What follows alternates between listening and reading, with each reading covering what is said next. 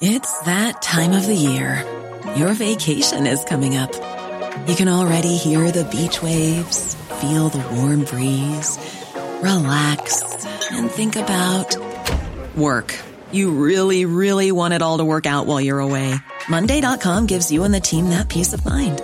When all work is on one platform and everyone's in sync, things just flow wherever you are. Tap the banner to go to Monday.com.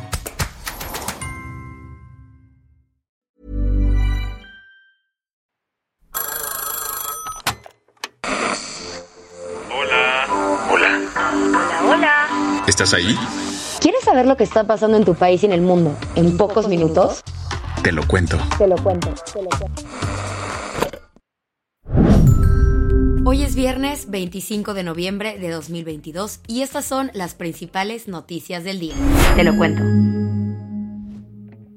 El proyecto del ministro Luis María Aguilar para dejar de aplicar la prisión preventiva oficiosa en México no alcanzó los votos necesarios en la Suprema Corte. Ya es oficial. La figura de la prisión preventiva oficiosa se quedará tal y como está estipulada en el artículo 19 de la Constitución. ¿Cómo estuvo la cosa? La Suprema Corte de Justicia de la Nación bateó el proyecto planteado por el ministro Luis María Aguilar para eliminar esta medida. Al final, solo cinco de los 11 ministros del Pleno apoyaron el proyecto de Aguilar, que buscaba que todos los jueces del país analizaran caso por caso antes de mandar a los acusados automáticamente al bote para llevar tras las rejas su proceso penal. A diferencia de su primer intento, el nuevo texto del ministro no eliminaba la figura del marco legal mexicano. Para que el proyecto fuera aprobado, necesitaba el voto de ocho ministros.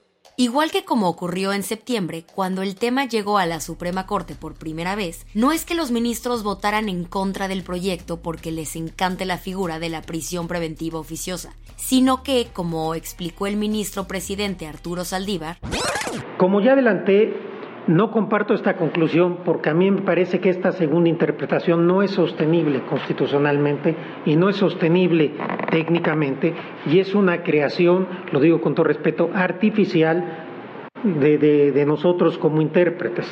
Y es que, según Saldívar y otros ministros, la prisión preventiva oficiosa es algo que ni siquiera debería estar en las leyes al ser violatorio a los derechos humanos. Sin embargo, parece que no todos los ministros entendieron al 100 el proyecto de Luis María Aguilar, o al menos así lo dejó ver este intercambio entre el propio ministro ponente y la ministra Loreta Ortiz Alf. En contra del sentido del proyecto, es decir, de la invalidez del 19 constitucional, anunciando voto particular. Soy Mr. Gran Morales. Por cierto que no estoy proponiendo la invalidez del artículo 19 constitucional, pero bueno. Pero no todo está perdido, porque la Corte sí aprobó y, por mayoría, invalidar algunas partes del Código Nacional de Procedimientos Penales que establecen que algunos delitos fiscales ameritan la prisión preventiva oficiosa.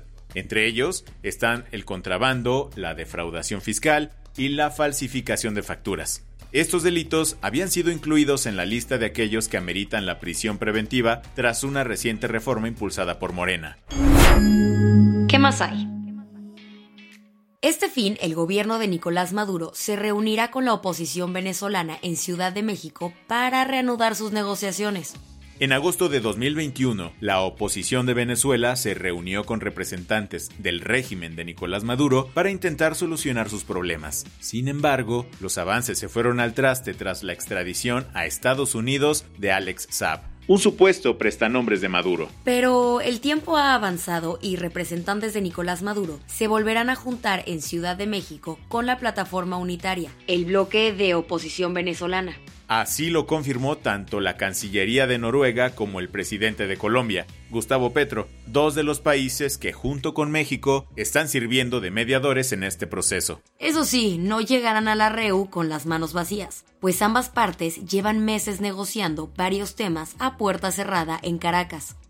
Las partes ya tienen un acuerdo para intentar aliviar la crisis humanitaria que vive Venezuela, así que en gran parte la reunión en México servirá para comunicarle al mundo estos avances.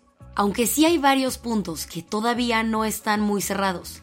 Por ejemplo, las conversaciones de este fin de semana servirán para acomodar el terreno de un posible acuerdo político para permitir que las elecciones presidenciales del 2024 tengan garantías democráticas y fluyan sin mayor violencia. Las que tienes que saber. La gira de Gabriel Boric por México continuó ayer, cuando al presidente de Chile le tocó visitar el Senado. Durante el evento, el Grupo Parlamentario Plural criticó el silencio de varios países latinoamericanos frente a la dictadura de Nicaragua. Incluso desplegaron una lona que decía que, a diferencia de Boric, López Obrador protege a los asesinos nicaragüenses. Ante todo esto, Gabriel Boric no se quedó callado. Podemos mirar para el lado ante los presos políticos en Nicaragua. No podemos, no podemos mirar para el lado cuando en cualquier país, en cualquier país de nuestra América Latina, en cualquier país de nuestra América Latina se violan los derechos humanos. Dejando a un lado ideologías, el presidente de Chile llamó a los gobiernos de izquierda en el continente a criticar cualquier violación a derechos humanos sin importar de qué país se trate no habrá convocatoria para los premios Ariel 2023. Este miércoles, la presidenta de la Academia Mexicana de Artes y Ciencias Cinematográficas, Leticia Guajira, anunció que suspenderá la convocatoria y procesos de inscripción hasta nuevo aviso. Esto se debe a que están pasando por una terrible crisis financiera, pues el gobierno federal decidió cortar el presupuesto para la cultura en los últimos años. Los próximos meses buscarán reorganizar el trabajo para darle viabilidad financiera a las actividades que realizan durante el año, así como a la entrega del Ariel, el máximo premio del cine en México. El diseñador creativo de Gucci se despidió de la firma italiana tras haber trabajado casi ocho años en ella. Este miércoles por la noche, Alessandro Michel anunció que daría un paso al costado. Alessandro marcó un antes y después para la lujosa casa de moda, pues le añadió diseños coloridos, maximalistas, con toques de arte renacentista, además de ser un super crack organizando y ambientando desfiles. En su conmovedora declaración agradeció a todas las personas que lo apoyaron y lanzó una invitación a siempre vivir en libertad, siguiendo lo que te apasiona. Imposible no soltar una lagrimita. Tu dosis mundialista en TLK. En los resultados mundialistas, Uruguay y Corea del Sur empataron 0-0. Suiza venció a Camerún 1-0. Y parece que gana frente a Portugal. No gana, pues fueron derrotados 3-2. El Scratch Duoro debutó en Qatar y sí, Brasil ganó 2-0 sobre Serbia.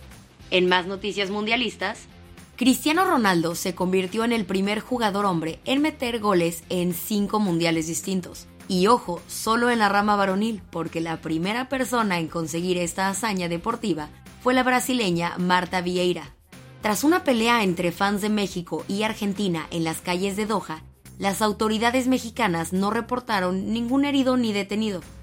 La policía de Qatar agredió a un periodista brasileño que traía una bandera del estado de Pernambuco, pensando que era la de la comunidad LGBTIQ. Previo al partido contra Argentina el sábado, la selección mexicana recibió a sus familiares, quienes los visitaron en el hotel de concentración. La del vaso medio lleno. La Asamblea Nacional de Francia aprobó un proyecto para reconocer el derecho a la interrupción del embarazo. El proyecto recibió el visto bueno tanto de los partidos de izquierda como de la coalición centrista que encabeza el presidente Emmanuel Macron. Ahora solo falta que la medida reciba el visto bueno del Senado para que sea una realidad y la France se convierta en el primer país del mundo en reconocer el aborto como un derecho constitucional.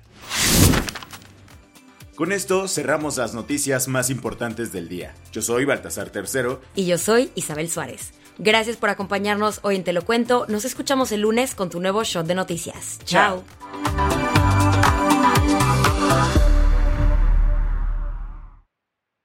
Este noticiero es una colaboración entre Te lo cuento y Dudas Media. El guion de este episodio estuvo a cargo de Aisha Al-Yanabi y Ana Ceseña. La dirección de contenido es de Sebastián Ermendier. Francis Peña es la directora creativa y el diseño de sonido está a cargo de Alfredo Cruz. Si quieres estar al día, nos encuentras como arroba te lo cuento en Instagram, TikTok, Snapchat y Twitter. ¿Te preocupas por tu familia? Entonces, ¿por qué darles solo huevos ordinarios cuando pueden disfrutar de lo mejor? Eggland's Best, los únicos huevos con ese delicioso sabor fresco de granja, además de la mejor nutrición, como 6 veces más vitamina D, 10 veces más vitamina E y 25% menos de grasa saturada que los huevos regulares, además de muchos otros nutrientes importantes. Así que, dales los mejores huevos. Eggland's Best, mejor sabor, mejor nutrición, mejores huevos.